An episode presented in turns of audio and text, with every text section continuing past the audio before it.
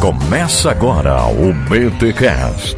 Teologia é nosso esporte.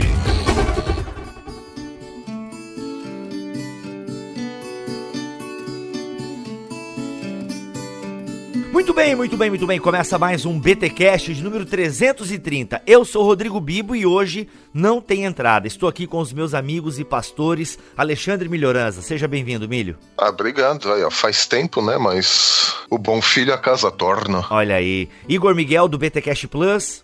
É nós, estamos aqui. Tamo junto. e também pastor e professor Jonas Madureira. Seja bem-vindo, Jonas. Olá, Bibo. Olá, pessoal. Tudo bem aí com vocês? Tudo bem, tudo bem, tudo bem, tudo bem, tudo bem. Não, tudo, tudo bem.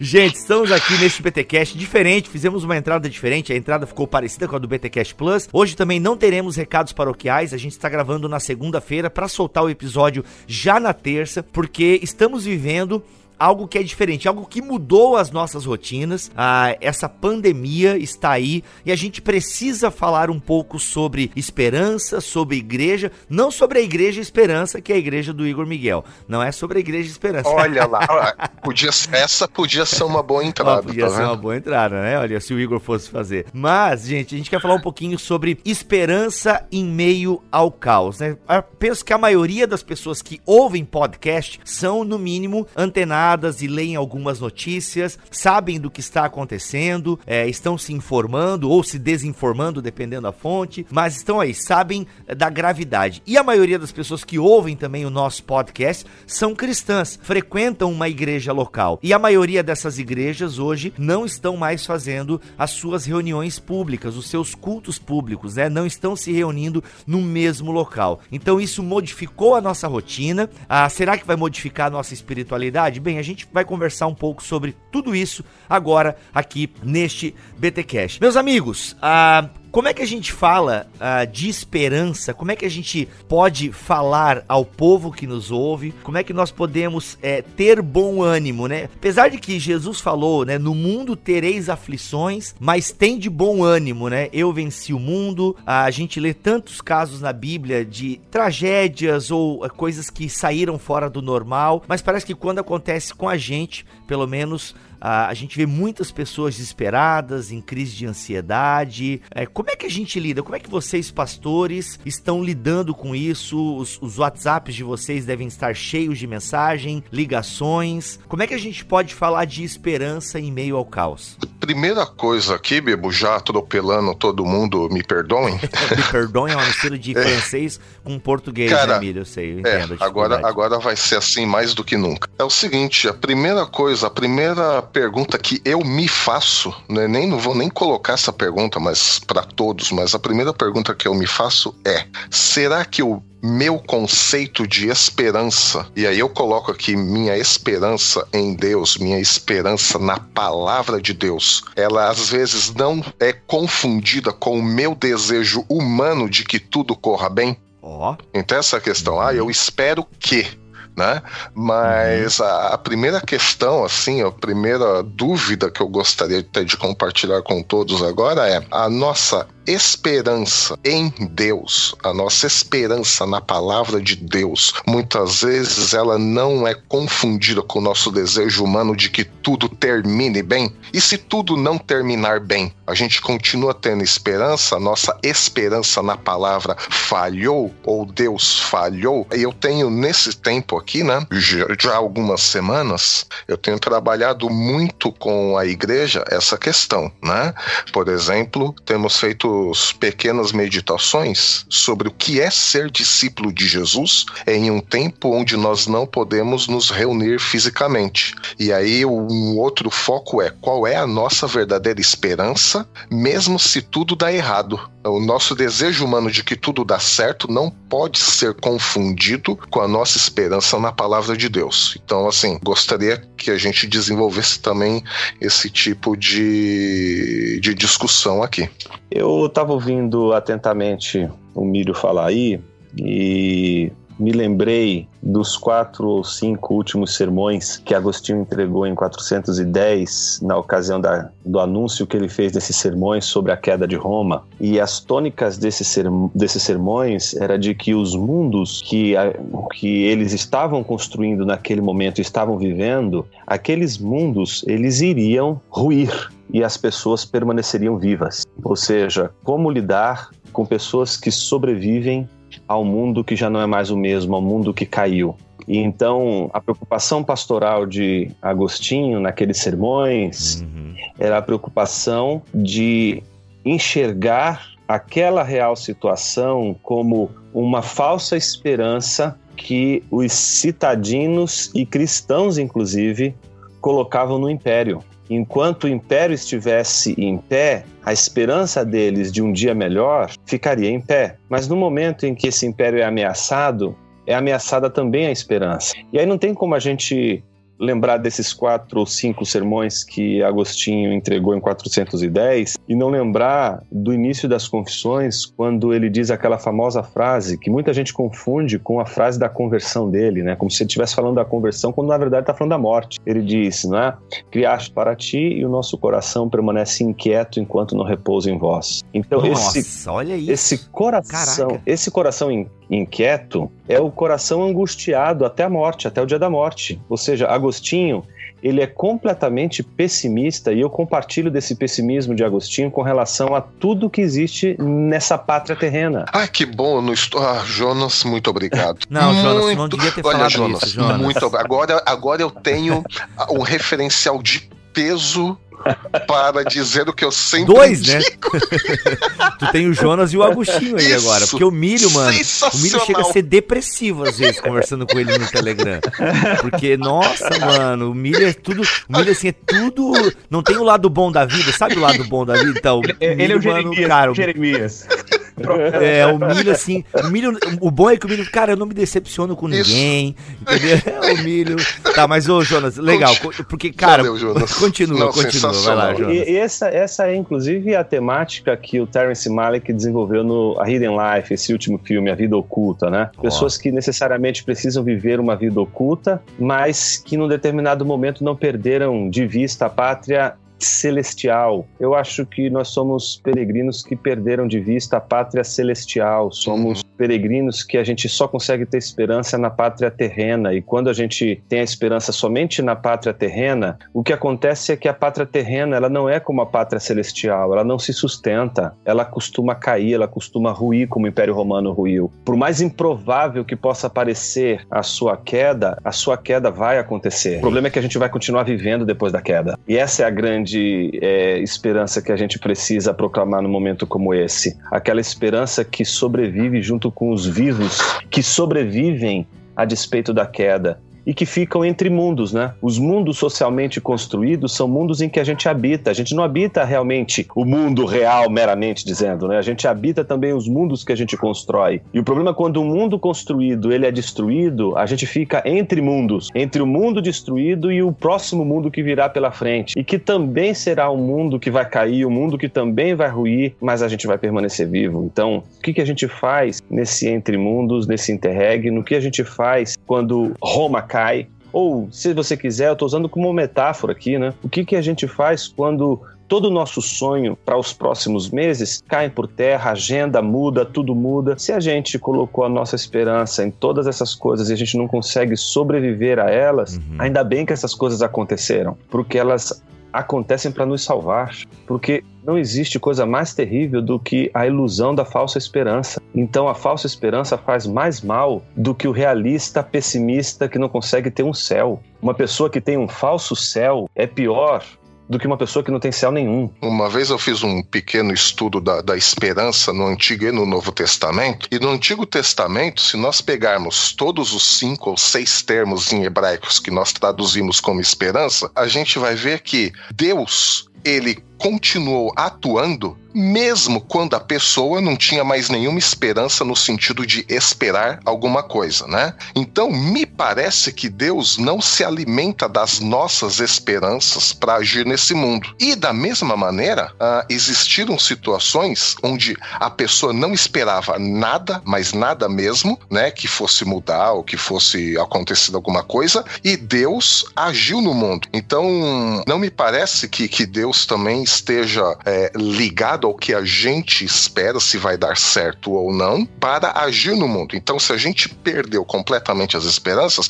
Deus continua agindo, né? E o fato também de esperar alguma coisa não limita a ação de Deus, não limita a forma de Deus de agir no mundo, porque ele agiu mesmo que ninguém estivesse esperando mais nada. É, é por isso que eu fiz aquela, coloquei aquela questão logo no começo, tipo, o nosso desejo humano de que tudo vai bem, ele muitas vezes não é confundido com a esperança que nós temos em Deus, Ele mesmo e na Sua palavra, porque e se tudo vai mal? Significa que Deus não agiu? E isso aí que você colocou, essa questão do, do Agostinho, sensacional, né? Isso responde já uma parte desse questionamento. É, inclusive até essa frase que, né, eu era um que ligava a conversão ou a vida cristã, fazer essa, colocar essa frase no sentido de que ele está próximo da morte, meu irmão, dá, dá outra cor para tudo, realmente. Jonas, tu falasse em falsa esperança, a gente conseguiria elencar aqui falsas esperanças, os nossos falsos deuses? É, mas você já acabou de definir, né? Falsa esperança é sempre a confiança num falso Deus. Uhum. Um falso Deus é um falso fundamento, é um, um falso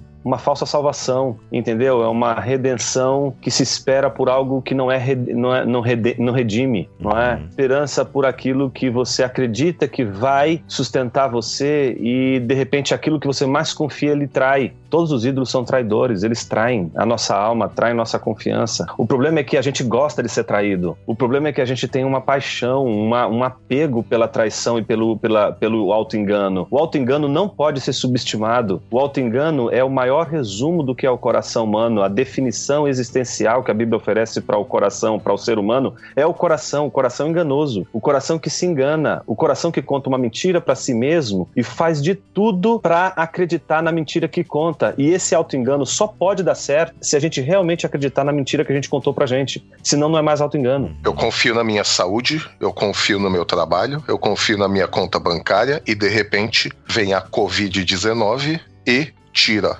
Exato, trabalho, exatamente. tira saúde, tira conta, tira as economias e aí a pessoa fica sem esperança nenhuma, porque Exato. isso eram os deuses dela. Uhum. Exatamente. Que na verdade tudo isso é a própria pessoa, né? É a minha saúde, a minha conta bancária, o meu trabalho. Quer dizer, a idolatria é a pessoa se adorando a si mesma. Mas aqui, vocês não acham que nesse cenário que a gente está vivendo aí, que é um cenário de encontro com a finitude, né? Não tem jeito. A gente está uhum. diante de um cenário de vulnerabilidade, frágeis. Elas olham para casa, para a família, para as notícias e tá tudo trincando, né? Tá tudo dissolvendo. Eu acho, eu acho muito louco a gente pensar nisso, assim, aquela imagem de Jesus, né? Quando ele chega, é, ele chega ali, os discípulos estão trancafiados depois do evento da paixão de Jesus e aquele medo dos judeus, aquele pavor, e aí só rumores que Jesus, rumores que chegaram por mulheres que viram Cristo ressuscitado, e aí tá todo mundo trancafiado e Jesus entra na casa sem abrir a porta, aparece no meio e já diz assim: "Paz seja convosco", né? E é muito louco você pensar nessa cena. Acho que essa cena ela é bem icônica assim, né? Você tem um grupo de discípulos agarrados a possibilidade da ameaça da sua integridade física, temendo a morte, temendo a cruz, né? Porque Jesus tinha passado por ela, porque que eles seriam menos privilegiados, eram parte do movimento de Jesus, né? E de repente Cristo aparece e o texto diz claramente que eles estavam apavorados, morrendo de medo, e Jesus aparece e fala: "Paz seja convosco", né? E eu acho que essa cena é uma cena interessante, porque na verdade você olha para pro, os discípulos, eles estão assim diante da morte, em desespero, e Jesus chega e fala: "Paz seja convosco", né? Eu acho que isso até em, em língua hebraica soa muito mais interessante, né? Shalom Aleichem, né? Então, é, paz. Pois é, eu ia até pedir para vocês né? explorarem um pouco o conceito de Shalom. É, uhum, legal. Paz sobre vocês, né? Me parece que essa cena, a cena de Cristo no centro, e, e para mim é muito interessante porque de repente a vida do ser humano, ah, num contexto em que ele tem uma pretensão de controle da realidade, a partir do, do de toda aquela ilusão que a modernidade vendeu, e naturalmente a pós-modernidade, né? Vendeu de controle, que você pode, a partir de determinados recursos, recursos, não importa se são recursos financeiros, culturais, intelectuais, técnicos, científicos, ela te vende essa, essa ilusão de controle sobre a realidade, de repente Deus sabota isso, de repente uma peste que você não tem tanto controle, ela, ela entra no nosso, no nosso horizonte da vida, né? E Cristo fala assim, não, peraí, paz seja convosco, mas o texto ainda é claro, diz que ele, ele apareceu no meio deles, né? É, é, e é isso, Jesus está mudando o eixo de gravidade, tipo assim, o eixo de gravidade era, era a finitude, o eixo de gravidade era, era o desespero. E aí Jesus entra e aí a, a, os discípulos começam a orbitar ao redor do Cristo ressuscitado. Eu acho, eu acho que é isso. Nesse momento em que a gente está é, de frente com a finitude, e é curioso como é como, é, como aqueles textos clássicos, como que as narrativas bíblicas clássicas, como que as, as biografias clássicas, elas ficam vivas agora, assim, para a igreja, né? Como é que esses textos que a gente lê de forma tão abstrata, eles assumem uma, uma, uma certa notoriedade. Se você olha para o texto e o texto ele, ele tem relevo, né? Então, eu não sei, eu acho que a gente, essa coisa que vocês estão falando aí, que eu acho que é fundamental, de que existe aí, existem aí um falso reino que está sendo oferecido, existe uma utopia, né, vamos dizer assim, que está sendo vendida, uma utopia de autossalvação, e, e, e a gente de repente percebe que essa utopia de autossalvação ela é ilusória, e que, de repente, esse cenário cria essa fragilidade. Mais do que nunca, eu, o cristão precisa reafirmar quem é o centro de gravidade da igreja. E mais, e para o não cristão, o que, que a gente diz para o não cristão num cenário como esse, né? É que mensagem a igreja está passando para o incrédulo, vamos dizer assim, a respeito da, dessa esperança, qual é a resposta que nós vamos dar? Uma resposta de gente desesperada ou uma resposta de gente que sabe para onde está indo, qual o horizonte existencial dela, para onde a gente está caminhando. Eu acho que esse é um ponto que, que não pode passar batido de fato. Eu acho Uau. que não é nem um ponto, é o ponto, Igor. Eu acho que você foi bem é, feliz na lembrança da passagem do Cristo ressurreto, dizendo paz seja convosco, porque eu acho que existem duas maneiras de você conceber o pessimismo com relação ao mundo que a gente vive. Ah, um primeiro pessimismo é aquele que não encontra paz e que eu acho que ele sempre termina no cinismo no faz de conta, já que o mundo é um grande absurdo, nada faz sentido, eu vou encontrar alguma coisa que dê sentido no meio desse caos. Então, já que você não acredita em, em absolutamente mais nada, você adota os ídolos como uma espécie de, digamos assim, aparelho que sustente você na UTI vivo, nesse mundo que você já não acredita mais. Mas existe um outro pessimismo com relação ao mundo que a gente vive, com as suas vicissitudes, que eu considero um pessimismo saudável, que é esse pessimismo agostiniano a que me referia, que é esse que encontra paz quando Roma está caindo. Esse que encontra paz quando percebe que a sua paz não depende das coisas que estão acontecendo à sua volta. E isso Fala. não é isso não é coisa pequena. Isso não é coisa pequena, porque não é fácil. Não é fácil diante do pavor, do medo da morte, a gente negar os nossos princípios. Se de um lado a gente tem Cristo dizendo, Pai seja convosco, do outro lado a gente tem que lidar com Pedro, que no meio desse discurso todo, ele tem que lembrar que ele traiu a Jesus há poucos instantes, mesmo tendo dito que seria fiel até o fim, até, até o último dia da sua vida. A gente trai a nossa esperança o tempo todo, essa é a grande verdade, e o nosso desespero, enquanto cristãos, eu estou me referindo agora aos aos cristãos em especial, porque esse foi o ponto que o Igor deixou no final, que eu considero extremamente relevante agora nessa discussão. É? Enquanto cristãos, a gente não está blindado contra o desespero. Enquanto cristãos, a gente não está blindado da traição da esperança e da pátria celestial. Mesmo cristãos, eles podem trair exatamente a esperança. Eles podem, inclusive, na traição da esperança,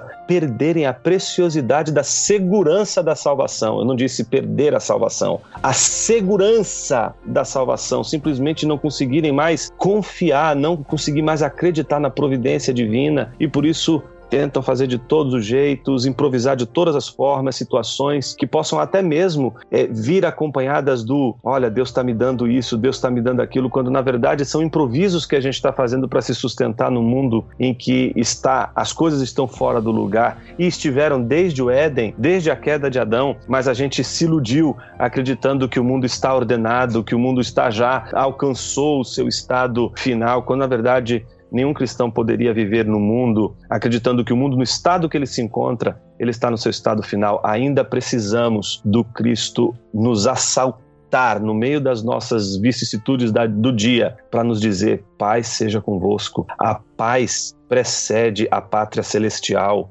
Não teremos paz somente na pátria celestial, essa paz vem antes dela e os peregrinos precisam aprender a singrar os mares da paz até chegar na pátria celestial. E isso é o que mais a gente tem dificuldade de encontrar, porque a gente está também entre a paz e os ídolos. E Jonas, é, até indo nesse sentido do, do, que você acabou de falar, ainda naquele meu breve estudo sobre a esperança, ainda no Antigo Testamento, se pegar todo o contexto onde eles falaram sobre esperança, de acordo ali com os profetas, mesmo que nada mude no contexto sociopolítico, e praticamente, se não todos os profetas, viveram num contexto sociopolítico extremamente conturbado, né? Então, mesmo que nada mude no contexto sociopolítico, eles mostram que a nossa esperança está sempre numa relação mais profunda com Deus. E a mensagem, então, dos profetas nesse contexto contexto conturbado, para mim ela é clara, né? Devemos estar preparados para viver essa profundidade do relacionamento com Deus em qualquer ambiente, porque Deus ele é fiel. E aí você falou, né, sobre a, a questão da segurança da salvação, né? Que é justamente essa relação profunda com Deus. Para mim essa é a verdadeira esperança. Você permanecer fiel, bom, como Abacuque, né? Uh, não importa o que aconteça ao meu lado, mesmo que, que tudo se despedace ao meu redor, eu permanecerei no meu posto de sentinela, eu permanecerei firme. E aí vem a fé junto com a esperança, né? Que é você permanecer firme, mesmo que tudo se abale, né? E o Salmo 46 também, né? Que por acaso é dos, era o salmo preferido de Lutero, né? Fala, Igor. Não, eu acho que você falou aí de esperança e circunstâncias, né? Assim, eu me lembro que a gente precisa recuperar essa noção. A gente não tem como não lembrar aqui do lamento de Jeremias. Impossível, Sim. né? A gente falar disso Sim. e não lembrar daquela psicologia profética ali de Jeremias, né? De que de uma esperança que ela, ela não é acircunstancial, ela é supra circunstancial, né? Porque assim, na verdade, o, o lamento do profeta não é um lamento em que a gente acha que de repente a esperança ela é uma espécie de anestésico, né?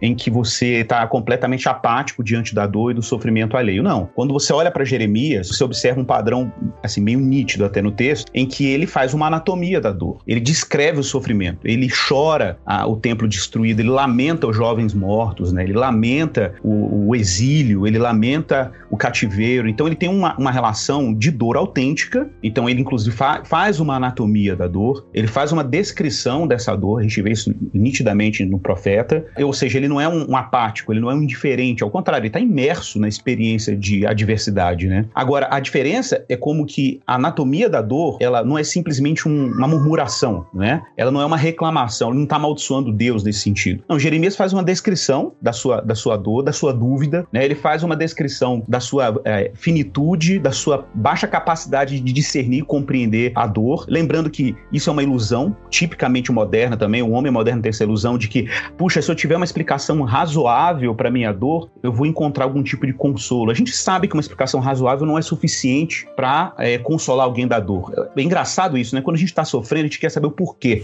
é, é como se a resposta a essa pergunta fosse tornar a dor mais suportável. E na verdade não torna. O recurso nem está no porquê, está para onde a gente está caminhando, né? É, então eu acho que, que a gente tem que mudar de novo o eixo aí. Por exemplo, essa questão do profeta depois dizer que ele traz à memória aquilo que lhe traz esperança e o o, Melhorança deve ter percebido isso aí, né, na pesquisa dele. Só em Jeremias, só em Lamentações, ele usa três termos diferentes hebraicos aí para esperança, né? É Torhelet, Ahilit, Tikvah, né? Exatamente. Não é isso? São três isso. expressões hebraicas diferentes, que é expectativa, espera, e aí isso. os termos, né? Os termos variam aí. Cara, é legal demais você pensar, por exemplo, eu gosto de tô pensar em Hebreus capítulo 6, né, aquele texto clássico que fala que mediante duas coisas imutáveis, nas quais é impossível que Deus minta, né? E aí ele, e, e o autor de Hebreus fala a fim de lançar mão da esperança proposta ao qual temos por âncora da alma segura e firme que penetra além do véu. Eu acho esse texto, acho que é Hebreus 6, 18, né, é, e 19, uma coisa assim, eu acho que esse texto, ele, o que é legal nele é, é a ideia, essa analogia da âncora, é uma analogia fantástica, porque pensa numa embarcação sobre um mar revolto, sob né, as instabilidades que são típicas da vida é, marinha, né? Então, de repente, você tá ali, o barco tá completamente instável, as ondas soprando, o vento soprando e tal. Agora, observe, a gente não tem como se livrar da tempestade simplesmente, né? A gente não tem como escapar das instabilidades e imprevisibilidades do oceano. A gente está vivendo o pode... momento. É, exatamente. Mas a gente tem a possibilidade de ter uma âncora, uma âncora que não, não mantém essa embarcação à deriva, né? Agora, onde essa âncora está? Essa âncora está amparada além do véu, ela está ancorada na eternidade, ela está ancorada em coisas estáveis. Então é verdade que a vida não, não parece muito estável, mas é verdade que a embarcação pode estar é, ancorada em um lugar estável. Então qual a nossa tendência? É tentar encontrar firmeza num barco à deriva, não, não, não existe essa possibilidade. Então acho que o momento que a gente está vivendo agora, e eu estou dando aqui já um tom um pouco mais pastoral, apesar de que a gente já está fazendo esse trabalho desde o início da nossa conversa aqui, é de que as pessoas precisam, de fato, é, terem essa honestidade. Descreve a dor, sabe? Descreve o que você está sentindo, dá nome para o que você está sentindo, lamenta os possíveis mortos que nós vamos ser daqui para frente, as possíveis cenas de hospitais hiperlotados, estádios sendo transformados em hospital, é, irmãos das nossas igrejas que podem, gente, a gente pode daqui a algumas semanas estar fazendo enterro de membros da nossa igreja. A gente não sabe a dimensão dessa epidemia em termos concretos no nosso país, né? Só abrindo parênteses, Igor, talvez nem conseguindo fazer o enterro, né? Se nós chegarmos no nível que chegou a região da Lombardia na Itália. Sim, exatamente. Como é que, como é que a gente lida com isso, né? Então eu acho que o horizonte é um horizonte realmente de esperança. Esse termo a gente está repetindo ele aqui, mas é, eu acho até que vale a pena a gente fazer uma descrição mais profunda desse termo, né? Ou mais específica, mais clara, de que do que a gente está falando aqui é a única forma da dor não virar cinismo, como o Jonas falou, e não virar uma murmuração, é você redimi-la. E redimir a, a, essa anatomia da dor é redimi-la na esperança. Eu acho que isso ajuda muito na caminhada. Uau.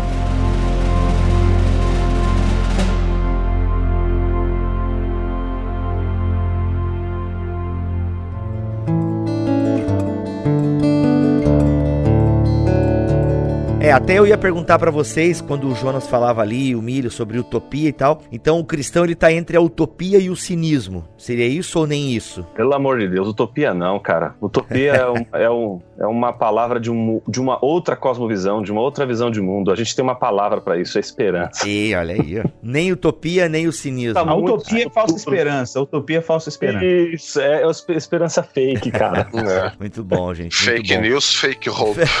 é, exatamente. Então, eu queria caminhar ainda naquela linha do raciocínio do Igor. Eu acho que a gente está caminhando para uma reflexão, eu acho que pastoral, sobretudo, né? Mas que ela chama atenção para uma experiência de esperança mais realista, mostrando que o realismo ele não sustenta um pessimismo sem paz. Ele sustenta um tipo de pessimismo, mas ao mesmo tempo um tipo de confiança uma confiança que não é construída na mentira, mas uma confiança que é construída na verdade. E eu acho que essa verdade é a experiência que nos livra das, das histerias, né? A histeria tanto do, do, do digamos assim, do, do pânico, daquele que, ah, acabou tudo, agora ferrou tudo, não dá mais para fazer nada, ou a histeria que a gente não consegue perceber como histeria porque a gente acha que o histérico é só aquele que tá gritando, que tá desesperado, que tá, é em pânico, mas o histérico que nega, o histérico que diz não, não está acontecendo nada, isso é tudo mentira, isso não está acontecendo diante da gente.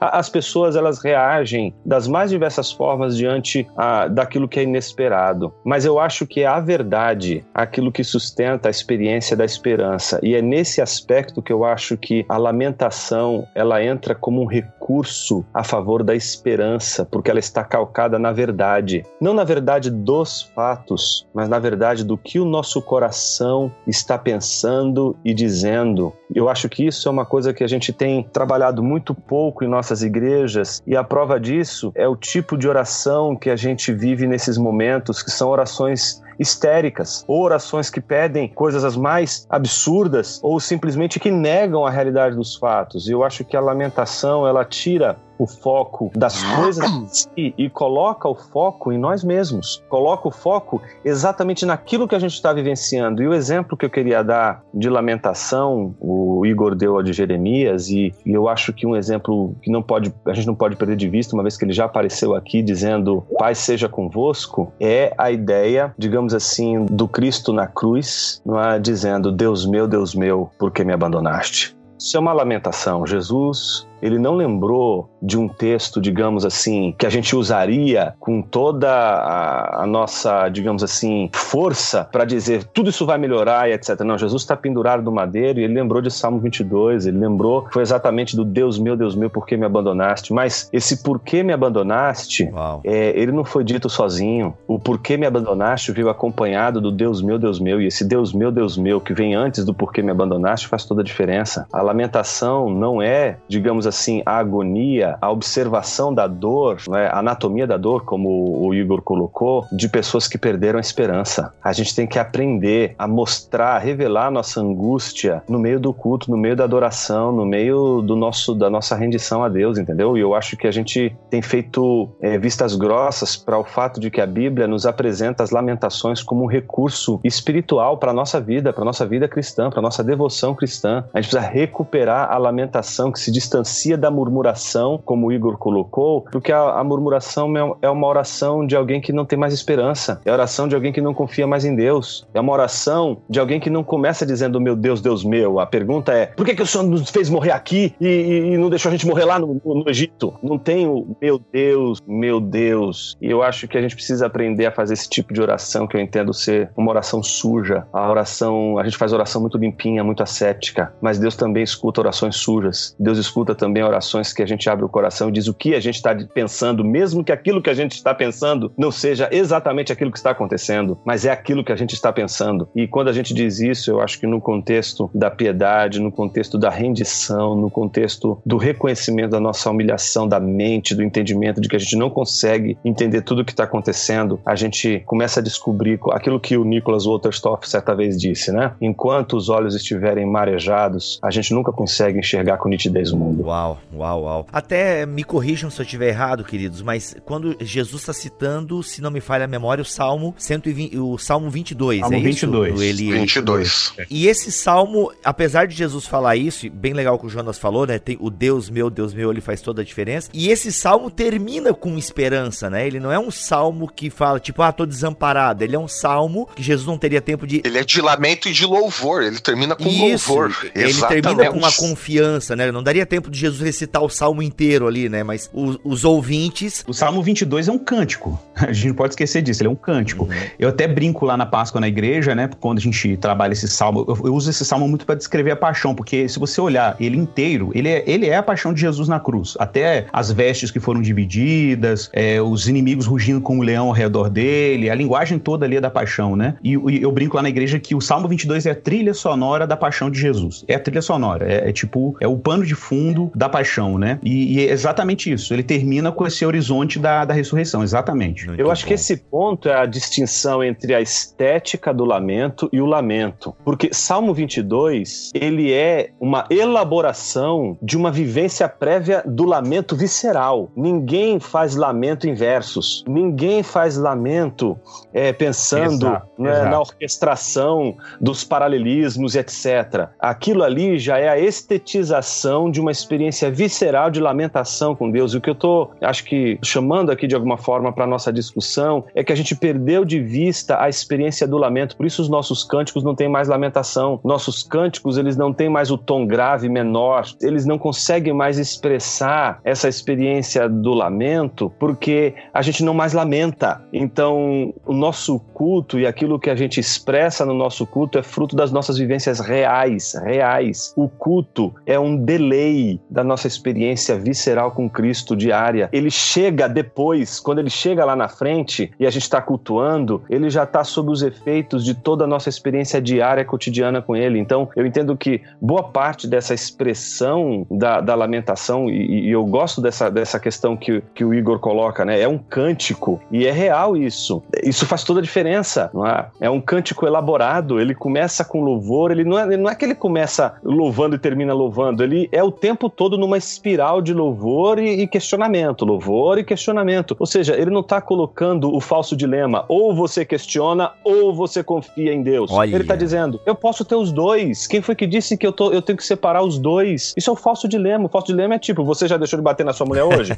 Se você responder essa pergunta, você está dizendo assim, eu só tenho duas respostas para ela. Tem que dizer, não, essa pergunta não faz sentido, ela me coloca diante de duas alternativas, sendo que existem outras alternativas que constituem aquilo que realmente é. Então, o que acontece hoje é a gente colocar um falso dilema. Ou você questiona, ou você confia em Deus. Como se fossem duas coisas que não pudessem andar juntas. E a lamentação é a vivência dessa tensão maravilhosa do coração trôpego, do coração desesperado, caindo em dúvida, mas ao mesmo tempo sendo atravessado pela confiança em Deus, no Deus da provisão, no Deus que criou todas as coisas e que sabe todas as coisas, que mediu todas as coisas e tem o domínio sobre sua criação. Acho que a gente precisa lembrar que a gente anda exatamente nessa linha das nossas questões e da nossa confiança com Deus. E as duas coisas elas não precisam ser é, expulsas da nossa experiência diária. É, essas questões, quando elas andam juntas com a nossa oração, com a nossa vida com Deus, elas também são material de culto, elas também se tornam culto. Afinal, Tomé, ele já disse lá no final, né, da sua, né, quando ele toca as feridas de Jesus, ele diz: Deus meu, né, e meu Senhor, né? Então essa experiência diante da dúvida é maravilhosa por isso, porque a gente pode tanto questionar como a gente pode adorar. Essas duas coisas não estão, não estão separadas. É, o lamento ele, ele assume um tom doxológico aí, né? Ele é, ele envolve a glorificação de Deus de alguma maneira. Isso é, cara, isso é uma coisa que nós não sabemos fazer. E quando eu falo nós, é que eu estou me colocando junto da minha igreja, do meu corpo, da minha comunidade local, da igreja brasileira, enfim, né? Eu tô, tô falando num lugar bem específico aqui. Tô falando no contexto da igreja brasileira que desenvolveu um ethos, né? Um patos, vamos dizer assim, uma, um sentimento de triunfo, de estabilidade, de expectativa de salvação por vias é, financeiras, por vias de, é, de segurança. Cara, um, aquele sonho clássico de estabilidade, né? Um sonho americano de felicidade, uma soteriologia materialista, né, de salvação é, por desempenho. Eu acho que, que a gente precisa voltar e afirmar que o cristianismo, é, tem até um vídeo meu aí na internet chama Cristianismo não é anestesia, né? Então a gente precisa lembrar que, que a resposta cristã para a dor não é oferecer meramente alívio à dor. Quem fala isso muito é o Van Hooser, né? No livro dele lá, O Pastor como Teólogo Público, né? Ele fala assim, nosso trabalho não é simplesmente oferecer alívio, não é papel pastoral oferecer necessariamente alívio para a dor, é transformar, é dar sentido para a dor, né? E, cara, não é a gente que dá isso, é Cristo quem dá, então a gente oferece o Cristo Cristo que redime a dor e transforma a dor numa plataforma de glorificação de Deus, né? Eu acho que, que é, é isso aí, Jonas, muito bom, cara, é isso aí, exatamente. Como se o fato de lamentar pusesse em xeque a ação de Deus em nossa vida, né? Ah, se ele está lamentando, é porque Deus não está agindo na vida dele, o que é um Exato. falso dilema, como o Jonas bem colocou agora há pouco. Essa questão da, da, de fazer das nossas questões o adubo da nossa oração, da nossa vivência espiritual, essas coisas, elas não. Num mundo em que não há um centímetro quadrado que Cristo não seja soberano, até mesmo as epidemias ou pandemias, elas estão a serviço da sua glória. E é isso que a gente tem às vezes dificuldade de, de captar, porque a gente não consegue ver na perspectiva de Deus a beleza dessa tapeçaria com linhas que são coloridas, vivas e outras mais mortas, mais soturnas, sombrias, cinzas. Uhum. O problema é que a gente quer ver só o cinza e a gente não quer ver o cinza junto com as demais linhas que perfazem essa história de Deus, né? essa história da salvação, essa história da redenção. Um cristão, ele não pode ler o mundo como se ele fosse um objeto é, no microscópio. O mundo para um cristão é. como uma história para ser lida tem um autor, tem uma temporalidade, tem espaço, tem cenário, tem protagonista, tem coadjuvante, tem heróis e anti-heróis, tem tudo isso aí na história de Deus. É um drama. E, e tem, drama e tem tá a, é o teodrama, é o teodrama. E tem aí o catástrofe lá do, do, do Exatamente. Tolkien, né? Isso é o evangelho. O, catástrofe é. é o evangelho. exatamente, exatamente. Olha aí, pra quem quiser entender Eu Catástrofe, tem é, um episódio chamado Os Outros Entre Nós, que a gente gravou com o André Haik e o Mazakorati. Uhum. A gente fala um pouquinho de eucatástrofe lá. E eu acho que também Legal. em Teologia da Terra-média a gente toca um pouco nesse tema da eucatástrofe. Isso. Então essa semana, que é uma semana em que as principais cidades brasileiras entra, entraram já aí, né, no, no, numa, no, no, lockdown, que a gente chama, né, nesse, nesse isolamento social de forma mais, é, digamos assim, oficial, eu acho que vai ser uma semana muito tensa para muita gente. Muita gente vai experimentar, né, essa, essa ansiedade de, do isolamento social. Uhum. Ah, cara, já saíram algumas pesquisas ontem sobre uh, pessoas já estão tendo algum tipo, algum, alguns algumas tensões, assim, são tensões internas, né? E o Guilherme, o Guilherme lá do, do Pilgrim, né, fez um texto muito legal ontem, é, anteontem ele publicou um texto muito legal sobre, ele falando sobre reflexões pascalinas, né, reflexões do, de Pascal aí nesse período de silêncio, né, nesse período de quietude, ou nem tanto, né, porque se você tem, tiver um monte de criança como eu tenho, não é tão quieto assim, mas, é, mas, mas é fato que você vai, é, vai ser aquele momento de, cara, reduzir o ritmo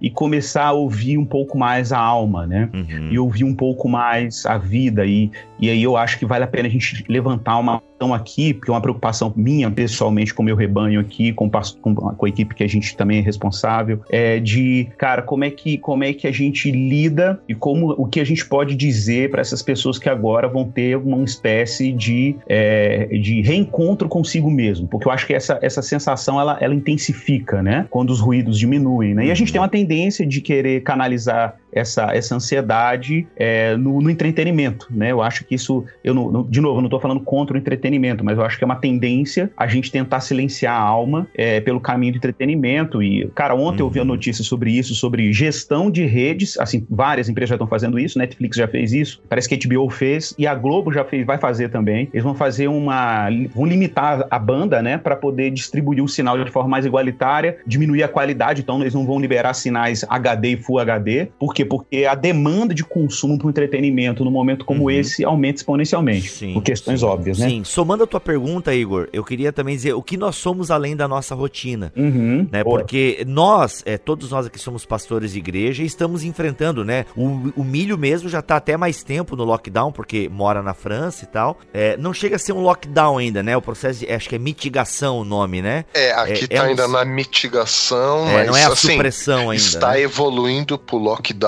ah, hoje é. mesmo de manhã minha esposa estava lendo aqui que transporte público já já só vai ser limitado única e exclusivamente para ir para o trabalho e para o pessoal diretamente envolvido. Você não vai mais pegar ônibus para sair daqui para a uhum. cidade vizinha e para o bairro vizinho acabou. Mas falando em termos de cultos públicos, né? Muitos já estão aí dois domingos sem cultos públicos. É, muitos agora já nesse final de semana foi o primeiro. Aqui sim. É, foi o primeiro final de semana sem culto público. E a gente agora vai viver essa realidade por mais pelo menos um ou dois meses. Enfim, a gente não sabe ao certo o cenário. E muitas pessoas dependiam do culto público, né, para manutenção da sua espiritualidade. E aí, como o Jonas falou ali, que até mesmo esse momento de pandemia deve servir, né, para a glória de Deus. Então, eu penso que é um momento que a gente vai rever muita coisa da nossa espiritualidade. Ninguém vai sair dessa pandemia igual da maneira que entrou. Muita gente vai rever, né? A gente tem uma espiritualidade muito templária, muito ligada ao templo e tal. E para e essas pessoas, eu penso que vai ser um momento muito difícil também. Para todos nós, como pastores de igreja, também acreditamos no, né, na, no poder da igreja local, da reunião local. Mas eu queria emendar a pergunta do Igor essas questões também, né? Tanto da galera agora nas suas casas, que né, deveriam ficar nas suas casas, a ausência de um culto público. Queria misturar esse caldo aí para a gente pensar algumas respostas pastorais para essas duas situações. Tem um ponto aqui que eu acho que dá para a gente pensar nessa questão toda que foi levantada agora, né, com essa, esse seu ponto, seu, seu último esclarecimento, que é a ideia do entretenimento. Eu acho que a maior dificuldade que os cristãos terão, principalmente o, os evangélicos e os e, e em especial também os católicos carismáticos não, se, não escapam dessa mesma experiência, que é quando a religião ela se torna um entretenimento, quando a própria religião se torna um meio de as pessoas elas se abstraírem da realidade. Acho que foi, eu não lembro qual foi o termo que o Igor usou, mas é alguma,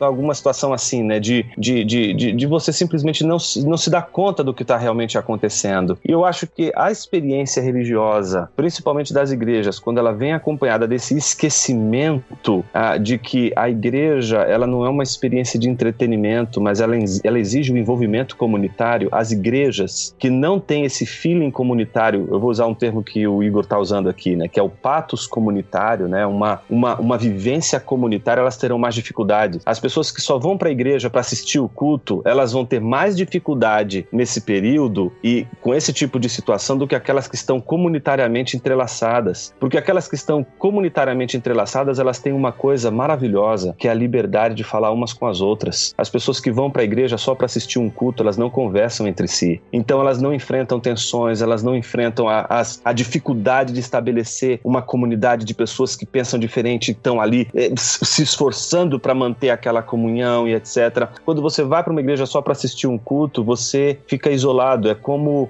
a descrição que o Jaspers fez dos alemães no pós-guerra. Ele, quando escreveu o livro, isso foi em 1945, foi o primeiro filósofo a fazer uma autocrítica dos alemães, ele sendo um alemão, de toda a experiência nazista e diante dos escombros da Alemanha destruída, ele faz uma crítica do povo alemão, dizendo que o povo alemão, naquele contexto, ele simplesmente eh, se perdeu no momento em que todo mundo se calou e ninguém mais se conversou, ninguém mais falou um com o outro. Então, o silêncio comunitário entre as pessoas que se reúnem num determinado momento só para assistir um evento, só para ver um evento, elas estão fadadas a uma experiência que não é essa experiência comunitária que num momento como esse é tão fundamental. Por que digo isso? Porque o povo de Deus também experimenta exílio. O povo de Deus também vai ter que, ele vai ter que ficar ali, sabe? Nas margens do rio da Babilônia, ouvindo aqueles que os tiraram da sua terra, pedir para que eles cantem e exaltem com aqueles hinos que eles cantavam naquela época. É?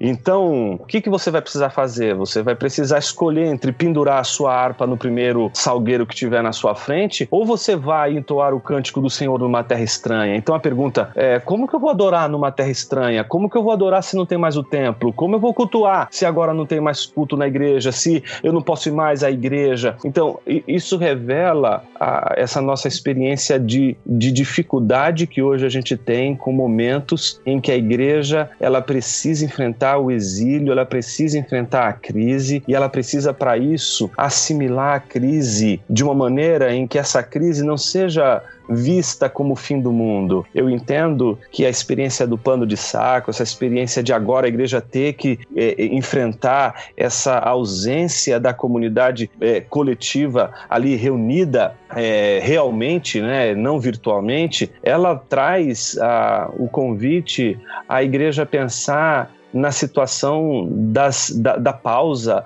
na situação a, a, da suspensão, que é uma coisa que a gente não consegue imaginar quando a gente é forçado a ela, entende? É, a gente não está numa condição em que as pessoas elas estão dizendo assim pra gente, é, ou você adora a Deus ou você adora a Baal. A gente não está numa condição dessa, a gente está numa condição de não ter o lugar, de a gente não ter, é, poder sair de casa. É uma outra condição, é uma condição que não nos é imposta por um imperador que está dizendo ou você me adora ou você adora Cristo, e se você adorar Cristo, você vai ser ser lançado aos leões. A gente não está vivendo num contexto de perseguição contra os cristãos. Nós não estamos impedidos de cultuar porque estão perseguindo Exatamente. a igreja. Nós estamos impedidos de cultuar, em primeiro lugar, pela soberana mão de Deus. É Deus que está por detrás de tudo isso. Nada acontece, nada acontece que não for pela mão dele. E a igreja precisa aprender que no momento de crise como esse, em que as coisas estão acontecendo como elas estão acontecendo, a gente precisa aprender a tomar decisões que elas não são as mais é, digamos assim, a, adequadas, mas elas são provisórias, elas são o, o, o, pano de saco, né? elas são as cinzas que a gente joga na cabeça. A gente não vai vestir de pano de saco a vida inteira, mas existe um momento que a gente precisa vesti-lo. E o momento agora é esse. A gente precisa aprender a passar pelo exílio. E é no exílio que surge a sinagoga. É no exílio que surge a resposta daqueles que dizem: Eu não vou permitir que, mesmo que eu esteja fora das terras do Senhor e o templo não esteja mais diante de mim, eu não vou permitir que Deus não seja adorado, que Deus não seja glorificado. Então a gente vai encontrar os nossos meios de continuar cultuando e a gente já está fazendo isso. Agora, o que a gente não pode é sublimar o culto público em todas as outras experiências provisórias. A sublimação do culto ela é prejudicial porque ela transforma aquela experiência única numa experiência agora trivial, trivializada pelo que foi sublimado no cotidiano, no provisório, naquilo que não é o ideal, mas é o que está agora sendo usado para um momento, para um contexto. Faz sentido o que eu estou dizendo ou é muito, muito longe aí, gente? Sim, sim, sim. E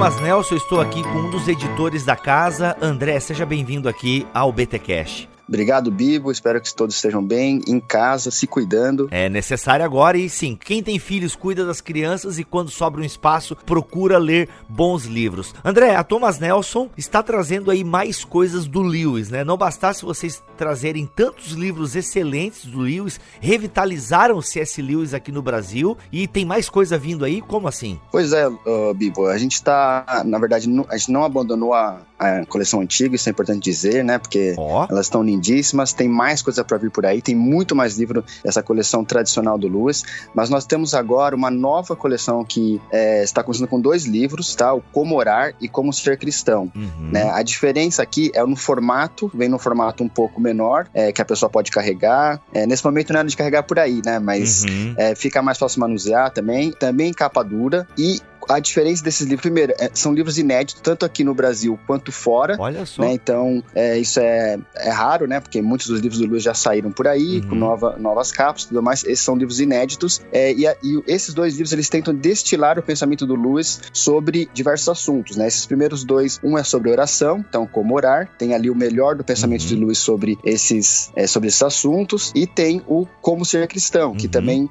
vai falar um pouco mais aí sobre essas questões do cristianismo, como nós devemos se portar. Dois assuntos extremamente relevantes nesse momento que nós estamos vivendo, né? Essa uhum. crise, né? Esse momento difícil, mas lembrando que é, uhum. nada melhor do que saber agora como se portar como cristão, nada melhor do que se voltar para a oração nesse momento uhum. também. Então, são esses dois lançamentos da Thomas Nelson Brasil. Olha, e tu diria, André, que esses dois livros, para quem nunca leu Lewis, pode ser um bom começo? Porque a gente fala muito de cristianismo puro e simples, mas que as pessoas se assustam um pouco com o primeiro capítulo, ele é um pouco mais denso e tal, e as pessoas, poxa, me disseram que era mais tranquilo ler Lewis, né? Exatamente, esses dois livros eles têm até um pouco desse propósito, né? Tornar um pouco mais acessível eh, o pensamento do Lewis, então é, reúne ali de uma forma um pouco mais destilada esses assuntos, esses pensamentos. Tem ali, por exemplo, alguns textos do cristianismo puro e simples no como, como ser cristão. Então é uma excelente porta de entrada, é até o propósito desse, dessa nova coleção, né? Para as pessoas talvez que nunca leram Lewis, que o Lewis ele fica falando que ele é um leigo, mas na verdade o pensamento dele é muito denso, muito profundo. Sim. E esses dois livros eles estão é, exatamente para isso mesmo, para tentar ajudar as pessoas que também ainda nunca leram Lewis ou querem conhecer um pouco mais o pensamento dele, de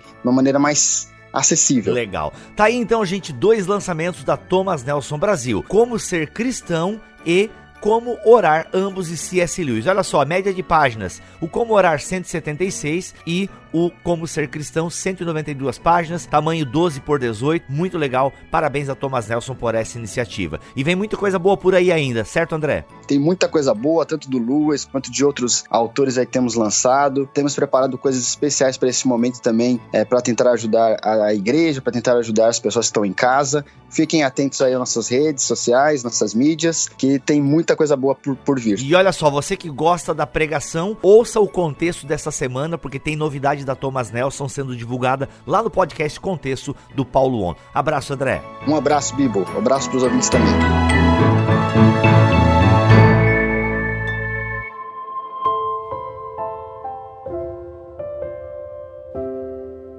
Até um dos pontos que eu iria levantar, até para a gente caminhar para o final do nosso papo, é isso. Ah, nós estamos aqui com três pastores de igreja. Eu sou pastor auxiliar, né? Mas a minha igreja também está de portas fechadas. E as de vocês também fecharam as portas, até onde eu entendi a nossa conversa é, off-topic, certo? Todas elas estão aí é, de portas fechadas e tal.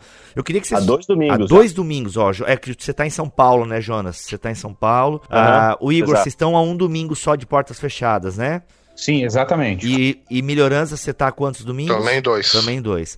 Então, assim, e, e, aí a gente. Eu não quero entrar nos absurdos que foram falados aí, mas é, falar que de vocês que, que, estão com essa experiência, que estão com as portas. É, as portas da igreja não estão fechadas, tecnicamente, né? Mas os cultos públicos estão, por hora, é, cancelados e tal. E a gente não sabe, né? Pelo menos não fazemos ideia de quando poderemos voltar a ter reuniões é, dominicais ou semanais e por aí vai. Como é que vocês estão lidando agora na prática com isso? Né? Vocês não têm mais uma reunião pública, não tem mais aglomeração de pessoas. Ah, Jonas, como é que tem sido a tua experiência nesses dois domingos já em que vocês não estão se reunindo dominicalmente? Ou eu sei que você também tem um treinamento com liderança maravilhoso. Até um dia eu quero que você volte aqui no BTcast, se você topar, para falar um pouquinho desse treinamento ministerial que também acontecia, né? Uhum. Presencialmente aí dava mais de 15 homens pelas fotos que eu vi aí, não sei. Sim. Então uma galera. Então, como é que tu tá lidando agora? Como é que tem sido a tua experiência com igreja de portas fechadas, de certa forma, né? Ou sem culto público, sem aglomeração de pessoas? Então, Bibo, a gente, mesmo quando a gente não estava nessa crise toda, a gente não fazia transmissão, a gente não tem a intenção de fazer a transmissão ao vivo dos cultos. A gente não condena quem faz, mas não é a nossa intenção fazer isso. A gente nunca se preocupou com isso e não tem essa preocupação. Mas, diante das necessidades que a gente está, a gente não tem, não tem o menor pudor de usar as redes sociais e de usar as, os recursos para transmitir cultos domésticos que a gente tem feito em casa para os membros da igreja. Então, a tecnologia, ela está a a nosso favor e não contra a gente. A gente tem que saber usar a tecnologia. Às vezes a tecnologia mal usada prejudica às vezes a tecnologia ela ajuda, ela auxilia. Ela a tecnologia é como um remédio, entendeu? Ele pode tanto salvar como pode matar uma pessoa. Então a gente tem que saber usar, tem que saber bem a dosagem, a, a dosagem. Então a gente está usando toda a tecnologia agora a nosso favor. A gente teve reunião ontem dos presbíteros da igreja para deliberar sobre oração sobre os membros da igreja, que é uma coisa que a gente faz com constância. A gente manteve essa reunião, a gente está com cuidado da membresia. A gente está conseguindo fazer todas as reuniões tudo por, por pelos, pelos mecanismos e aplicativos que a gente tem aí é, que facilitam tudo isso, além do culto doméstico, que é uma coisa que a gente está fazendo, pediu para que todos os membros façam, e a gente acaba transmitindo também o nosso culto doméstico aos domingos aqui na minha própria casa para os membros da igreja. E a gente tem uma reunião de oração que acontece às quartas-feiras. A gente vai fazer agora, quarta-feira, uma reunião de oração através de um aplicativo, e nesse aplicativo todos os membros da igreja estarão ali presentes e a gente vai é, ouvir os pedidos de oração e a gente vai se inteirar de um, do que está acontecendo acontecendo com um e com o outro, não é? E a gente poder ter um momento de oração ali, né, nesse, nesses aplicativos que a gente usa para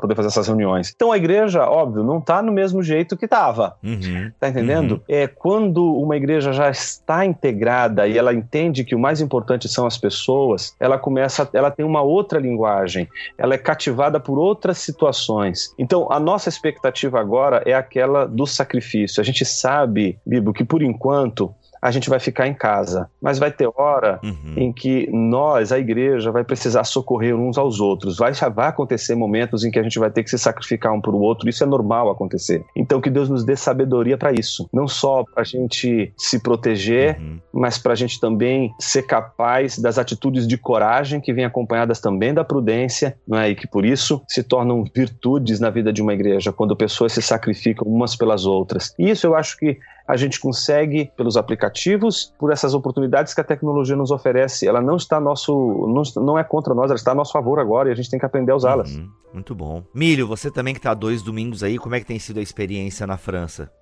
Bom, o que, tá, o que nós estamos fazendo por aqui? De domingo, falar de uma maneira bem, bem, bem prática. De domingo, nós tentamos fazer lives pelo Facebook com uma oração uma breve palavra. De segunda-feira nós temos um grupo de oração que funciona via Skype, com seis, sete pessoas. A tendência, eu acabei de ver agora há pouco, uh, já tem dez pessoas que se inscreveram, né? Eu criei um link para as pessoas que tiverem Skype puderem se juntar a nós. Até a semana passada tinham seis, hoje eu vi já tem dez. Ó, acho que o Skype não suporta tanto, vai ter que ir pro Hangout, que eu acho que cabe até 20, se não me falha a memória. Oh, e, e o Zoom que cabe até 100. É, então, Olha aí. o problema uhum. é que aqui tem muitas pessoas idosas que não estão habituadas à tecnologia é, é, é um e o francês em geral, ele também não é muito adepto à tecnologia assim, né? Mas tá, tá rolando. De quarta-feira, a gente tentou manter o, o ritmo uh, que a gente tinha antes, né? domingo, segunda e quarta. Uh, aí, quarta-feira, a gente faz o, o estudo bíblico. Nós estamos fazendo aqui Teologia do Apóstolo Paulo. E isso não parou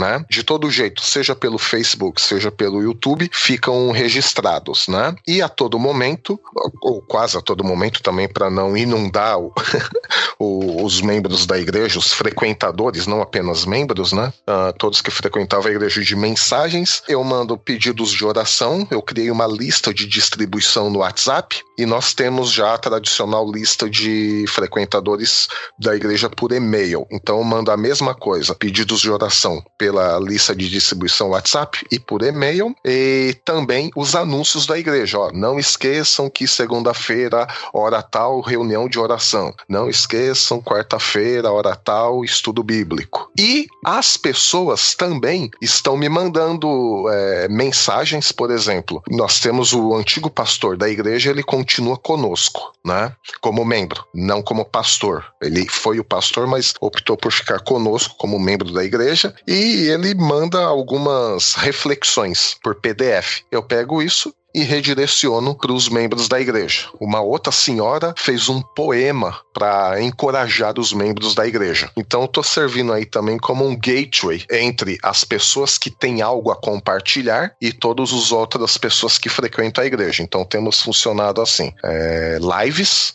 Skype e WhatsApp. E tentando é, manter o ritmo uh, da igreja, domingo, segunda e quarta. Então, na prática, a nossa vida está resumido a isto. E claro, nada substitui o bom e velho telefone, ligar pessoalmente assim para cada uma das pessoas, a eu, minha esposa, os membros do conselho da igreja, nós estamos nos organizando para fazer aqui o tour, né, das pessoas da igreja, para quem a gente já ligou, quantas ligações alguém recebeu, ficou alguém de fora das ligações ou não, né? Então tem sido feito esse tipo de trabalho aqui.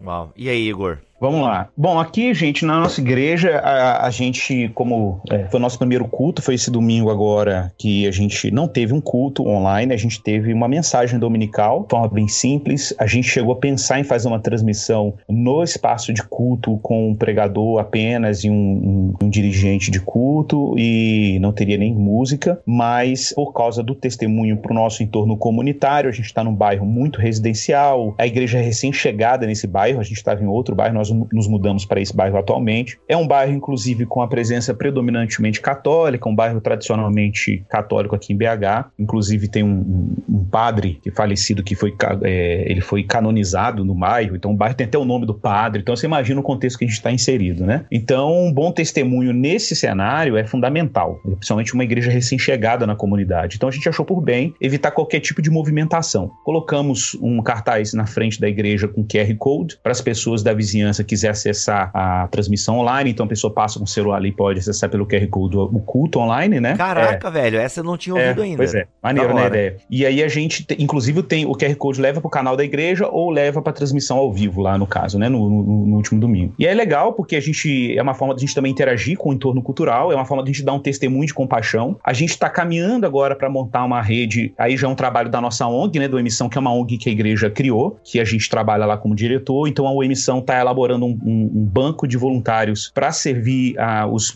os mais vulneráveis, idosos, então tiver que fazer uma compra para uma família de idosos, né, ou comprar um medicamento, etc. E a ideia é a gente justamente ter um banco de voluntários que a gente possa acionar de acordo com a demanda, né? Então isso é um, uma, uma faceta de serviço que a gente está desenvolvendo. Essa semana a gente está finalizando o desenho desse projeto. A gente tem também um trabalho com, a gente está agora, né, começar um trabalho de atendimento pastoral via essas plataformas todas, que claro a gente nunca raramente eu atendo alguém pastoralmente por, por esses meios. A gente naturalmente gosta de um atendimento pessoal, gabinete, visita pastoral, mas devido às circunstâncias a gente está recorrendo, recorrendo a essa ferramenta, né? Por outro lado, a gente também está investindo energia para poder, por exemplo, monitorar os nossos profissionais de saúde da igreja. Então, nós temos médicos, enfermeiros e outros profissionais de saúde que estão na linha de frente no atendimento das pessoas infectadas ou suspeitas. Então, a gente também está tá tendo um cuidado de atendimento e suporte pastoral para essas pessoas, porque é, eles são meio que missionários, né, da igreja, atuando é, nesses contextos. Então, a gente precisa dar muito esse suporte. São pessoas que estão desgastadas, não somente aos profissionais, mas, claro, também às famílias dos profissionais, né? Então, a gente tem famílias que estão, que acabam ficando, é, se tornam também de risco, né? Porque o profissional atende, volta para casa, aquela coisa toda. Aí a gente está muito atento também na igreja às pessoas com necessidades específicas, pessoas infectadas. Então, se eventualmente alguém se fica infectado, a gente, a gente meio que é, dá um suporte, coloca à disposição. Ainda não teve uma necessidade concreta nesse sentido, mas a igreja está aberta para isso. Agora, de fato, como já foi, dito aqui várias vezes, né, a, a, gente não tem a prática do streaming, justamente porque a gente valoriza, é, para a gente, o culto presencial não, não,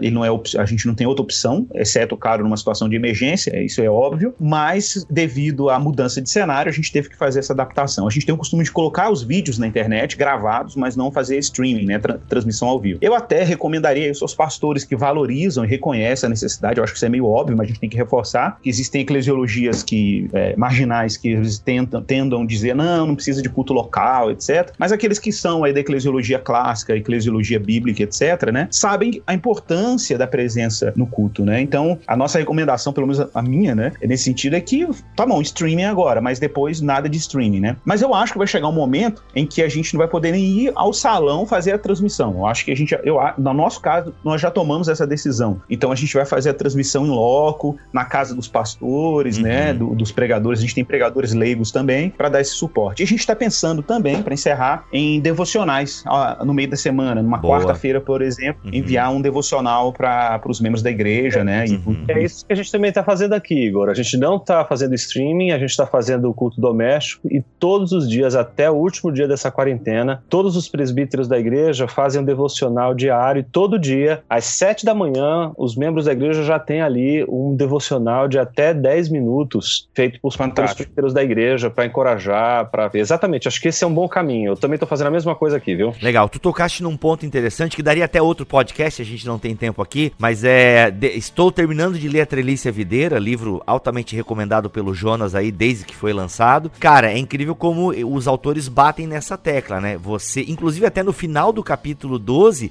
ele dá o exemplo de uma pandemia, né? Igrejas em tempo de pandemia. Uhum. E meu irmão, igreja preparada que preparou líderes para este momento, por exemplo, você tem aí uma equipe de obreiros preparadas que podem escrever um devocional e você está tranquilo porque confia no que aquele cara está escrevendo. Então você, né, ele pode mandar para membresia e, e olha só, porque já pensou isso tudo no teu colo? Tem que preparar estudo, tem que preparar o devocional. Isso é muito complicado. E enfim, isso daria um outro podcast, mas como é legal ouvir isso da tua parte, né? Uma coisa bem é, é bem é, que está acontecendo, né? Que é possível uma igreja preparar uma liderança para esse tempo para não sobrecarregar o pastor, né? Porque não deve ser fácil o cara ter que cuidar de tudo, né? Como eu conheço amigos aí, cara, que infelizmente estão tendo que cuidar até da parte técnica, porque não tem voluntário, né? A galera sumiu da igreja, então ele tá tendo que ligar a câmera, fazer aquilo, fazer aquilo outro. Mano, tá bem puxado. Bem, vai ficar o alerta aí, né, para treinamento constante das pessoas, enfim, que Deus abençoe, né? É. Todos esses pastores que não têm esse material humano, né, ou talvez nunca prepararam, vão atentar agora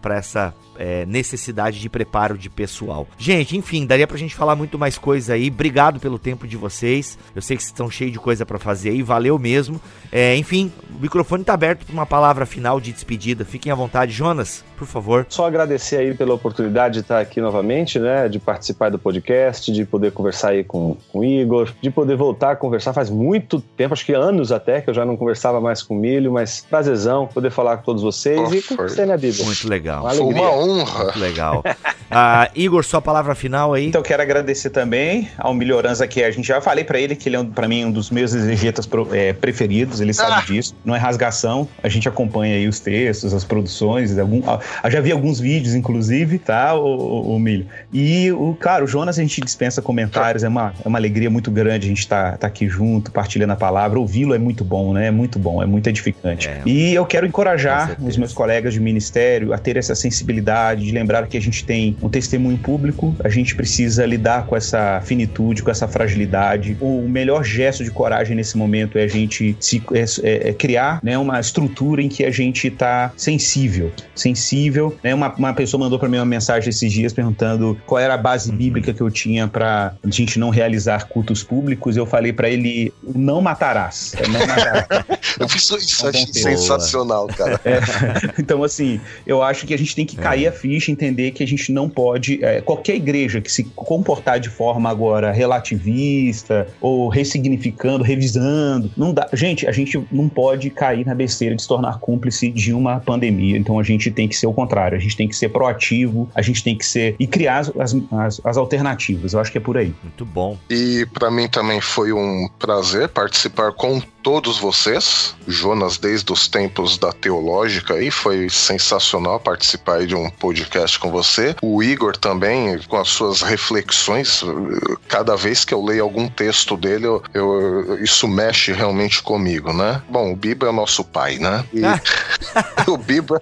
É... Caiu muito mal isso agora. O né? Biba foi mais velho que é eu. O nosso, é, mas, claro. Não, mas você é o meu modelo de comunicador. Ah, a minha então... Tá. palavra final, como esperança para nós, como cristãos, é a mesma no sentido lá dos profetas que viveram tempos de tribulação, mas apontaram a esperança do povo de Deus que está sempre num relacionamento profundo, pessoal com Deus, que começa aqui e agora, com todas as tribulações, vicissitudes e boas coisas também, mas que se estenderá por toda eternidade, quando ele nos ressuscitar da mesma forma como ressuscitou o Senhor Jesus. Eis aí a nossa verdadeira esperança, um relacionamento pessoal, íntimo e profundo com o nosso Deus, independente de toda e qualquer circunstância. Que o Senhor nos ajude, que o Senhor nos abençoe e que o Senhor nos guarde.